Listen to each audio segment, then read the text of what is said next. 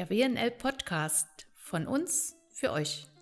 Ein Frauennetzwerk verrät Anekdoten aus dem Alltag erfolgreicher Frauen. Ehrlich, persönlich, authentisch.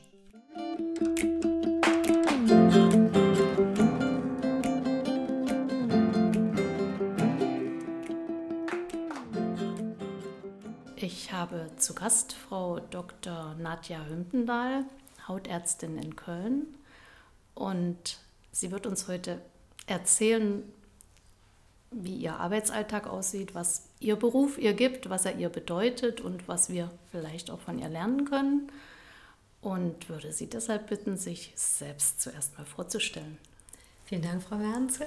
Ich bin ganz aufgeregt und ganz gespannt. Ähm, ja, ich bin 51 Jahre alt und seit sechs Jahren selbstständig in Köln in eigener Praxis, in der dermatologischen Praxis, wie Sie ja gerade schon erwähnt haben.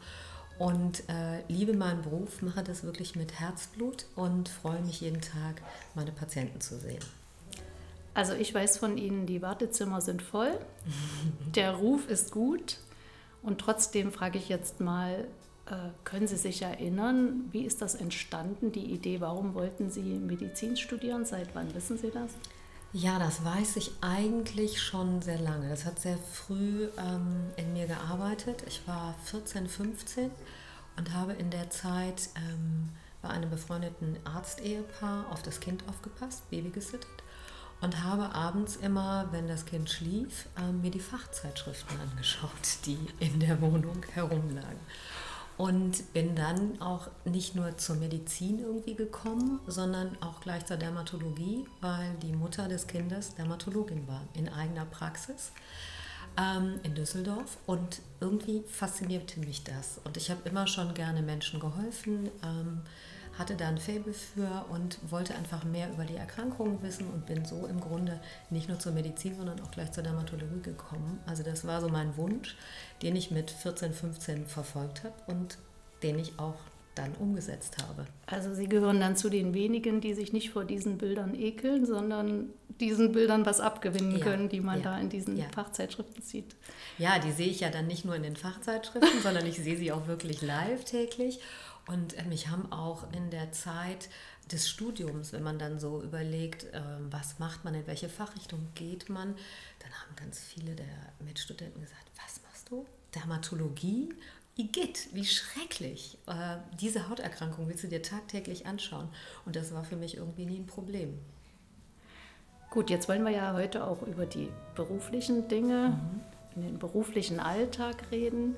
Mich interessiert, können Sie sich an den Moment erinnern, als Sie gesagt haben, ich springe jetzt, ich mache mich jetzt selbstständig? Ja, das war eigentlich nicht nur so ein Moment, sondern das war letztendlich so ein bisschen eine Zeitreise. Es war ein längerer Prozess, den ich durchlebt habe. Ich bin angestoßen worden über einen Kollegen ähm, in der Phase, wo ich in der Praxis gearbeitet habe. Also ich war schon nicht mehr in der Klinik ähm, und habe schon lange in einer Praxis als angestellte Ärztin gearbeitet. Ähm, das war in, der, in dem Moment auch gut, weil ich zwei kleinere Kinder noch hatte, mein Mann voll berufstätig war. Ich konnte mit den Stunden ganz gut jonglieren, konnte im Grunde so arbeiten, wie ich das zeitlich brauchte oder machen konnte, ähm, weil ich eben nicht nur Ärztin war, sondern eben auch noch Mutter. Und äh, dann gab es aber so eine Zeit, wo mich ein Kollege angesprochen hat ähm, der irgendwie sagte, Mensch, hast du schon mal überlegt, dich selbstständig zu machen? Ich habe da noch eine Freundin, Kollegin, äh, gleiche Fachrichtung. Ich glaube, ihr könntet gut zusammenpassen. Und ich glaube, das wäre für, für euch beide wirklich befruchtend und überleg doch mal. Und dann hatte der damit sowas angestoßen, aber dann ist man so ein bisschen schwanger und doch nicht so richtig und man überlegt immer, ist die Entscheidung, das jetzt weiter voranzutreiben, richtig oder bleibe ich doch lieber bei dem Gewohnten, was bequem ist, was funktioniert? Oder ist es eine Zeit der Veränderung? Und ich habe einfach festgestellt und mich immer gefragt, willst du das noch 20 Jahre machen, was du gerade jetzt machst? Oder willst du was Neues wagen? Und das war eigentlich so der Impuls, wirklich dann daran zu, festzuhalten und das auch umzusetzen. Ja, und dann habe ich es halt irgendwann, irgendwann gemacht. So irgendwann war es soweit. Ja. Jetzt genau sieben Jahre? Sechs. Sechs, ja, okay. aber fast Sechs, sieben. Ja, fast, fast sieben, sieben Jahre. Jetzt interessiert mich mal, es gibt ja solche und solche Momente auf mhm. diesem Weg. gibt es so einen besonders glücklichen Moment, vielleicht sogar aus dem ersten Jahr oder der ersten Zeit, wo Sie dann selbstständig waren? Ja, den gibt es, weil man natürlich, ähm, oder man muss vorwegnehmen, man, man stellt sich natürlich auch immer wieder oder stellt eine Situation in Frage. War das die richtige Entscheidung? Ich meine, das ist ein Prozess, der auch wirklich über Jahre ging, bis es dann soweit war, wirklich den ersten Tag in der Selbstständigkeit zu leben. Und dann hat man natürlich schon so ein bisschen Sorge, ist der Schritt richtig gewesen und kommen, kommt überhaupt jemand? Und als dann aber meine Patienten kamen, die ich im Grunde in der alten Praxis, in der vorherigen Praxis schon behandelt hatte und mir diesen Zuspruch gaben und sagten, super, wie toll, dass Sie diesen Schritt endlich gewagt haben und gemacht haben, vollzogen haben, da habe ich gedacht, wunderbar, es ist wirklich genau richtig gewesen. Und es war eben nicht nur ein Patient oder eine Patientin, sondern es kamen wirklich viele Patienten. Ähm, war auch gar nicht so einfach, mich zu finden, weil sie dürfen ja nicht offiziell werben, ne? aber ähm, die kamen und das hat mich wirklich sehr glücklich gemacht. Schön. Es gibt ja vielleicht auch Fehler, die man macht. Über Fehler reden wir alle nicht gerne. Gibt es aber vielleicht einen Fehler, über den Sie auch heute sprechen würden, den Sie in der Zeit gemacht haben und andere vielleicht davor warnen möchten oder denen irgendeinen Rat dafür geben möchten? Ja, die Frage ist ja immer, was definiert man als Fehler? Ich finde, Fehler hat immer so einen Negativaspekt. Und eigentlich sind mir natürlich Dinge widerfahren. Wenn ich zurückblicke, denke ich, okay, das hätte ich besser anders gemacht. Ähm, aber im Grunde bringen einen diese Dinge ja weiter. Man wächst ja damit und man muss ja diese Erfahrungen machen, um auch weiter zu wachsen. Also es ist eher so der Weg das Ziel. Und wenn man etwas vor Augen hat, ein Ziel vor Augen hat, ähm, dann scheitert man vielleicht auch mal oder macht im, im Rückblick das beim nächsten Mal vielleicht anders, wobei das natürlich auch nicht funktioniert, wenn ich das nicht so erlebt habe, dass ich mal gescheitert bin oder dass ich sage, das war jetzt vielleicht nicht so gut. Aber letztendlich gibt es nicht so einen wirklichen Fehler, wo ich sage, um Gottes Willen, das hätte ich gar nicht machen dürfen. Es ist jetzt so richtig was schief gegangen. Nein, das gibt es eigentlich nicht. Gibt es irgendetwas, wo Sie heut, was Sie heute wissen, ähm, mit den sieben Jahren Erfahrung oder mit der ganzen Berufserfahrung, die da ist, wo Sie sich vielleicht damals gewünscht hätten, es wäre besser gewesen, wenn ich das vorher gewusst hätte? Ja, und ich glaube, das ist für uns Ärzte sehr typisch. Ähm, wir lernen unseren Beruf, wir haben ein Fachwissen, haben dieses Päckchen, mit dem wir arbeiten können. Und solange wir in der Klinik sind oder im Angestelltenverhältnis, können wir das alles abrufen und sind perfekt und können das alles. Und in dem Moment, wo wir selbstständig sind, stellen wir fest, okay, das ist ja nicht nur das, was wir studiert haben, was wir an Fachwissen haben, sondern das ist ja noch viel mehr. Ich muss ja plötzlich Personal führen. Ähm, ich muss ja rechtliche Dinge wissen, ich muss was über Verträge wissen, äh, ich muss steuerrechtlich mich irgendwie informieren. Und das macht man am Anfang gar nicht, weil man fängt einfach an und macht das, was man am besten kann. Und dann stellt man plötzlich fest, doch der Steuerberater, das können Sie aber so nicht machen. Das geht ja gar nicht. Und da wird das Finanzamt aber hellhörig werden. Und Sie denken, okay, ich wollte ja gar nichts falsch machen. Ne? Aber ich wusste ja nicht, wie muss ich es denn anders machen? Und da hätte ich mir gewünscht, ähm, ja, dass man irgendwie eine Möglichkeit hat, da so ein Paket, so ein Päckchen mitzukriegen. Hier, das ist, kriegen Sie übrigens von der KV, fällt mir gerade noch ein, Sie kriegen so einen dicken Ordner, den habe ich mir nicht einmal angeguckt. Ähm, weil sie verstehen die Hälfte nicht und ähm, die sagen ihnen eigentlich, alles ist möglich und dann stellen sie plötzlich fest, okay, ne, das ist gar nicht so, alles ist möglich und sie sind budgetiert und sie dürfen dieses nicht und das nicht. Ähm, was mir dann geholfen hat, ähm, ich bin in so ein Netzwerk, WNL halt, ähm, ja nicht eingetreten, sondern die sind an mich herangetreten und da gab es eben immer mal wieder Vorträge von Fachleuten zum Thema Steuer, zum Thema Arbeitsrecht. Und da habe ich wirklich viel gelernt und das hat mir sehr geholfen und da habe ich auch gelernt, wichtig ist halt auch der Austausch mit den Kollegen, weil das geht ja allen so. Und ähm, ja, man befruchtet sich eigentlich gegenseitig. Wenn man dann gemerkt hat, bei einer WNL äh, kam eine neue Kollegin, dann konnte man plötzlich mit seinen Erfahrungen denen ja weiterhelfen und sagen, da müsst ihr darauf achten. Und das ist ganz wichtig am Anfang. Und das hätte ich mir schon gewünscht, das zu haben, weil das kostet natürlich viel Zeit, das hinterher alles zu machen. Und, ähm, also so ein bisschen Learning by Doing höre ich raus, ist ja. gut, aber so ein ja. bisschen vorbereitet ja. wäre auch nicht schlecht gewesen. Gibt es zwei Dinge, vielleicht zwei, eins, zwei, wo Sie sagen würden, das würde ich genauso wieder machen? Also ich würde mich wieder selbstständig machen. Gut, ja, ist schon mal gut. Und ich würde es auch wieder mit Kollegen zusammen machen. Also ich finde es befruchtet. Ähm, man ist im Gespräch, ähm, man tauscht sich aus. Es ähm, gibt ja durchaus mal komplexere Fragestellungen, auch im fachlichen Bereich. Und äh, da ist es einfach toll, wenn man Kollegen hat, mit denen man das tun kann. Und man trägt natürlich auch das, was ich eben sagte, diese Dinge, die man nicht alle kennt, auf mehreren Schultern. Also man tauscht sich auch da aus und der eine kennt dann eben den Notar, der nächste kennt einen guten Rechtsanwalt, ähm, wo man einfach ja, sich gegenseitig auch hilft. Also das würde ich nach wie vor machen. Ist einfach ein besseres Gefühl. Ähm, da sind noch ein paar, die mit die Strippen ziehen. Gibt es auch was, was Sie anders machen würden? Ja, wenn man so überlegt, ähm, nicht wirklich. Ich hatte ja eben schon auf die Frage mit den Fehlern geantwortet. Ähm, es ist einfach ein Prozess, man lernt ganz viel, Learning by Doing. Ähm, das Einzige vielleicht, wenn ich jetzt nochmal so darüber nachdenke, ich würde öfter meinem Bauchgefühl folgen. Ja, und das hat man, das habe ich aber auch erst lernen müssen äh, über Dinge, die so passiert sind, wo ich mich dann selber mal so gefragt habe, okay, wie war das nochmal in dem Moment? Wie fühlte sich das an? Und hattest du da schon eine Ahnung, dass es vielleicht besser gewesen wäre, es etwas anders zu machen? Und bist du deinem Bauchgefühl gefolgt oder hast du völlig rational, hast du gesagt, nee, das machen wir jetzt? Und da würde ich ähm, meinem Bauchgefühl eher folgen. Jetzt die Frage nicht falsch verstehen, arbeiten Sie lieber mit Männern oder lieber mit Frauen zusammen? Das kann ich nicht so pauschal beantworten oder nicht nur Ja mit Frauen oder Ja mit Männern. Ich finde, das kann man nicht so ähm, schwarz-weiß sehen. Es kommt so ein bisschen darauf an, welche Frau, welcher Mann.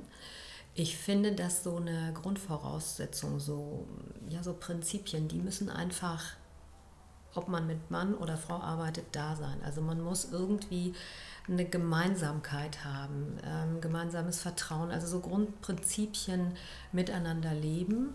Ähm, und dann darf man aber durchaus verschieden sein, weil man befruchtet sich ja auch. Und deswegen finde ich es schwer zu sagen, ich würde lieber mit Männern oder mit Frauen arbeiten. Das hängt dann eher so von dem Charakter und dem, dem Typ ab. Was mich mal ganz persönlich interessiert, verhalten sich Frauen als Patienten anders als Männer? Ja, das tun sie. Deutliches Ja. Äh, ja. Ähm, ja, wenn man das so reflektiert und einfach so äh, die Patientinnen vor Augen hat und dann die Patienten, dann merkt man bei Patienten, das geht im Gespräch alles immer viel schneller. Die Männer nehmen das einfach an, äh, verfolgen das dann auch meistens so, wie man das als Arzt sagt, hinterfragen die Dinge auch nicht so wirklich und sind eigentlich froh, wenn erstmal alles so in Ordnung ist. Die Frauen gehen sehr viel mehr in die Tiefe. Die diskutieren auch mehr und die wollen einfach mehr über die Hintergründe wissen. Und ähm, da ist die Diskussion oft eben doch deutlich intensiver, ähm, was ich aber zum Teil auch schön finde. Also weil, weil die einfach sich dann auch mehr kümmern und das mehr hinterfragen. Ähm, und ich finde, da ist schon ein deutlicher Unterschied.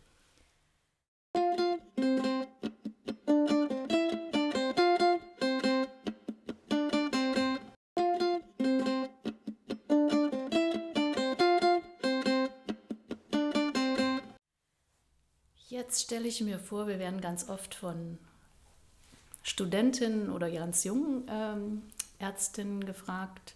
Und Sie wären jetzt diejenige, die dieser Ärztin drei Ratschläge mit auf den Weg geben. Dürfte, könnte oder sollte. Welche drei Ratschläge wären das? Ich würde auf jeden Fall empfehlen, ähm, authentisch zu sein bei dem, was man macht sich selbst zu zeigen. Ähm, und jetzt muss ich mal dazwischen fragen. Also man hat ja den Patienten und behandelt den. Und ja. trotzdem gibt es einen Unterschied, ob man das mit Herz authentisch tut ja. oder nur tut. Ja. Und das wäre. Und das, ja, ja. Das, das merkt auch der Patient. Der merkt einfach, wenn ein Arzt wirklich die Dinge verstanden hat, die er empfiehlt und darüber spricht und nicht einfach nur etwas abspult. Das macht was mit dem Gegenüber es bildet eine Vertrauensbasis und die ist essentiell für eine Behandlung. Das ist Teil der Therapie. Wenn Sie kein Vertrauen haben zu Ihrem Arzt, dann wirkt die Therapie auch nicht. Also Sie brauchen dieses, ja, dieses wirklich so sein, wie, wie man, oder das so rüberbringen, nicht nur rüberbringen, sondern man, man muss es leben. Also man muss es einfach den Patienten äh, erfüllen lassen können. Der, der muss einfach merken, okay, das, das meint ihr auch wirklich so. Und das ist auch so, und das wird mir helfen. Mhm. Ähm, also da auch bei sich zu sein. Dieses authentisch bei sich sein ist ja was, worüber sowieso viel geredet wird mhm. heutzutage stelle ich mir auch manchmal schwer vor im Alltag, weil es natürlich Zeit und Kraft auch nimmt. Mhm. Aber ich glaube, es kommt dann zum Schluss mehr zurück, als was es nimmt. Ja. Zweite, zweiter Rat. Der zweite Rat. Ähm, also der zweite, der zweite Rat, Rat ja. den ich geben würde, ist aus der Erfahrung heraus, wenn sich eine Tür schließt, dann öffnet sich auch wieder eine neue. Ähm, das habe ich einfach erlebt. Es gibt immer, gab oder gab in den sechs Jahren immer wieder äh, Situationen, wo ich dachte, oh Gott, wie kriege ich das jetzt hin? Eine Mitarbeiterin ist schwanger, eine kündigt. Es gibt Veränderungen, ähm, gibt neue Auflagen von der KV. Es ändert sich im Gesetz was. Herr Spahn hat äh, neue Dinge für uns äh, in der Wundertüte parat.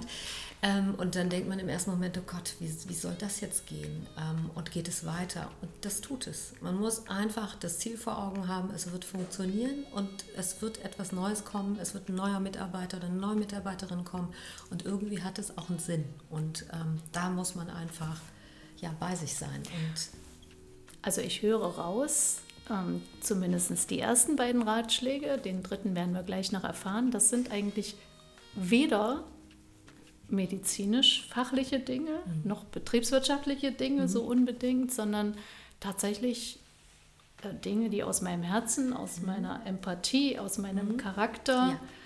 sich dann besonders auswirken in, in dem berufspraktischen Alltag. So ja. scheint es mir. Jetzt bin ich natürlich ganz neugierig auf den dritten Rat, den ja. wir auf den Weg bekommen. Der dritte Rat ist, sei neugierig, probiere was Neues.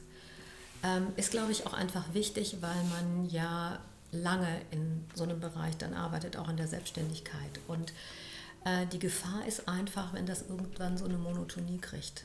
Ne? Wenn man so das Gefühl hat, es hat so eine Routine und die ist so träg und irgendwie passiert da nichts mehr.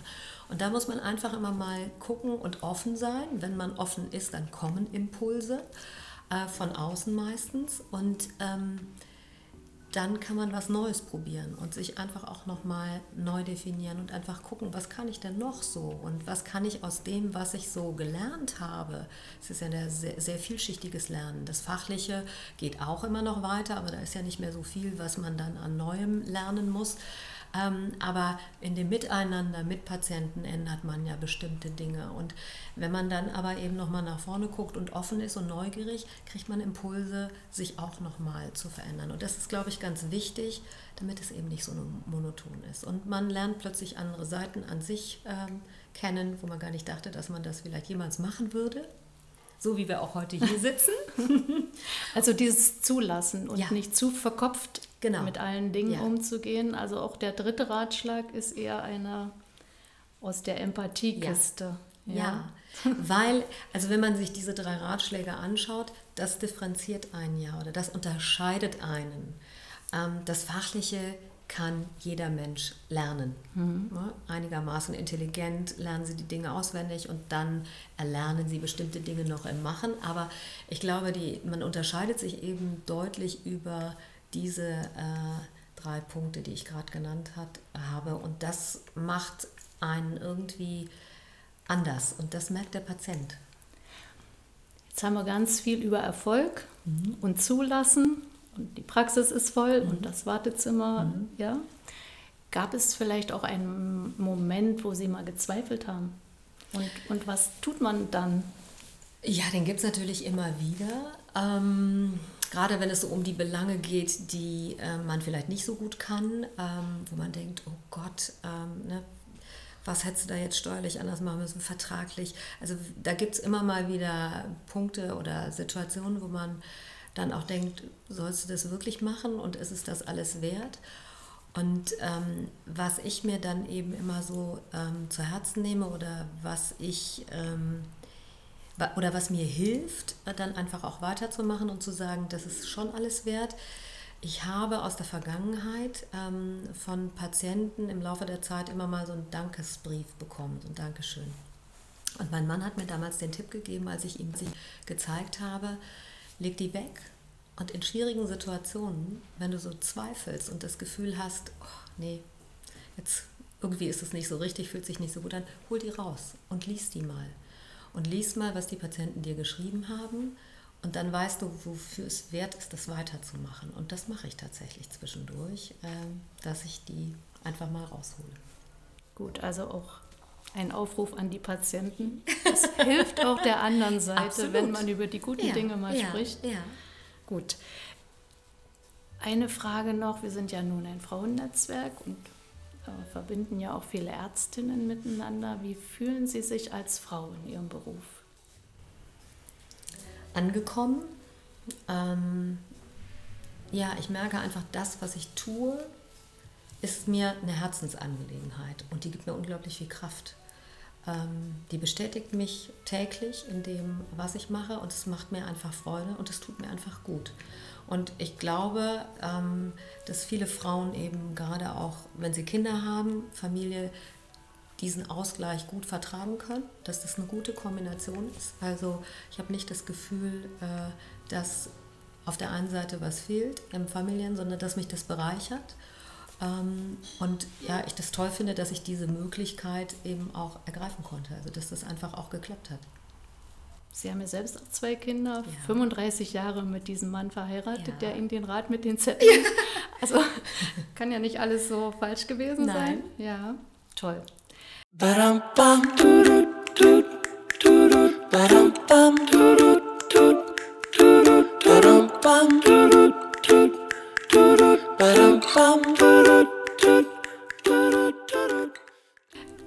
Was unsere Zuhörer jetzt nicht sehen, ich habe jetzt drei verdeckte Fragen hier zu mhm. liegen. Sie kennen die auch nicht, also und Sie dürfen jetzt eine von diesen Kärtchen ziehen, die trägt die Überschrift, wenn ich jetzt Ihre Eltern fragen würde, mhm.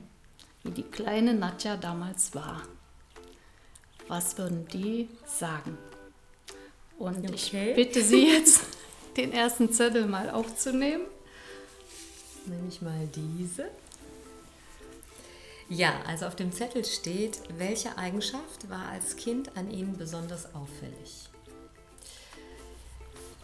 Ich glaube, meine Eltern würden sagen, die war als Kind, die Nadja war schon sehr zielstrebig. Die wusste schon sehr früh ähm, bei vielen Dingen, was sie wollte, gab ne, eine klare, ein klares Ziel und die hat das auch umgesetzt zielstrebig hört sich immer schnell nach Streber an. Was haben wir dazu? Ja, Streber war ich nicht. Aber ähm, ich habe mich, ähm, ja, ich hatte schnell so Vorstellungen, was ich möchte und was ich nicht möchte. Und war da, ich würde sagen, zielorientiert. Ich habe einfach ähm, das Ziel vor Augen gehabt und habe dann fleißig, würde ich sagen, nicht streberhaft, sondern einfach fleißig mich dahin entwickelt. Ähm, das muss jetzt um, nicht unbedingt das Medizinstudium sein, gab einfach auch andere Dinge. Also das, was ich machen wollte, ich kann mich noch erinnern, ähm, meine Schwiegermutter war ja Modedesignerin und ähm, da war eben schöne Kleidung immer besonders wichtig und das habe ich einfach, da ich meinen Mann ja schon so lange kenne, eben auch äh, früh kennengelernt. Und wenn ich dann irgendein tolles Paar Schuhe haben wollte, dann habe ich darauf hingearbeitet. Das Ziel war dieses Paar Schuhe und die waren wirklich damals für mein Alter verdammt teuer. Ähm, aber ich wusste einfach, okay, wenn du das machst, so und so viele Stunden, dann da und da in einem Krankenhaus arbeitest oder ne, ich habe damals in einem Bonbonladen gearbeitet, dann kannst du dir das leisten. Und das war eben so ein Ziel. Und das habe ich nicht äh, streberhaft gemacht. Ähm, sondern für die sondern Schuhe. Für die Schuhe. Sondern für die ja. Schuhe. Und da sehr gezielt.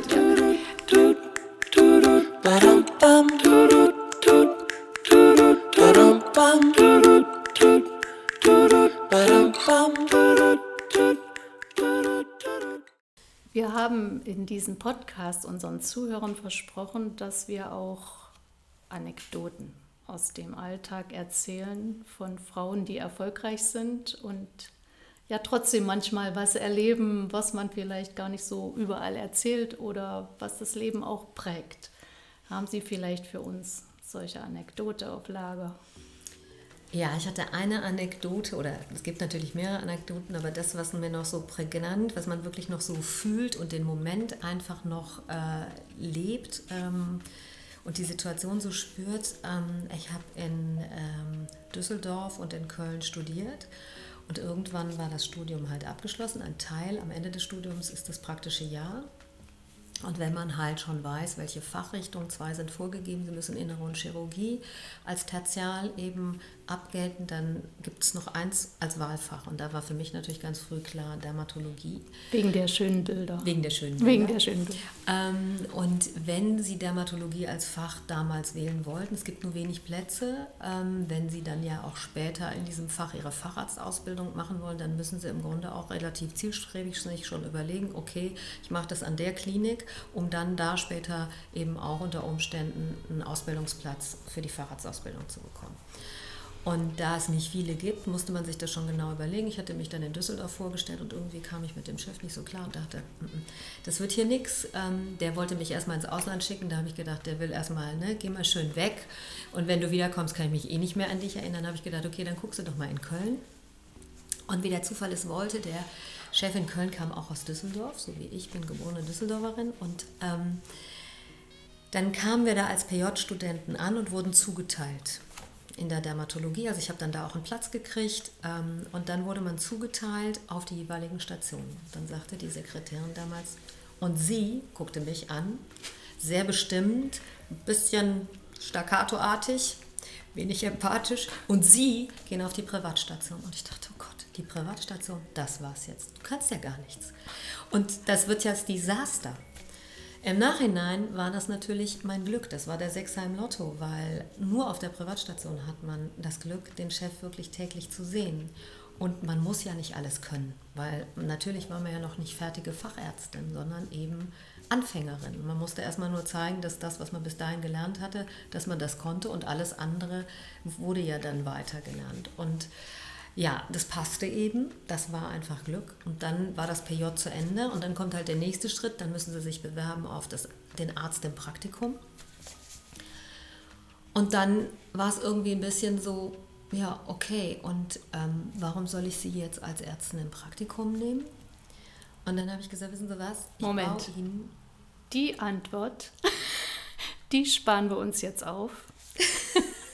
Okay. Die sollen nämlich, wenn es nach mir geht, Inhalt einer zweiten Folge werden. Was so viel bedeutet wie Fortsetzung folgt. Mit Themen wie zum Beispiel, was ist eine Haarsprechstunde?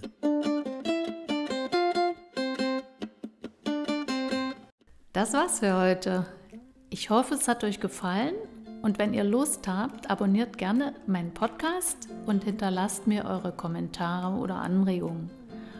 Und wenn ihr irgendwelche Fragen habt, die euch dieser Podcast beantworten kann, schreibt auch diese bitte in die Kommentare. Bis zum nächsten Mal, eure Christine Wernzer.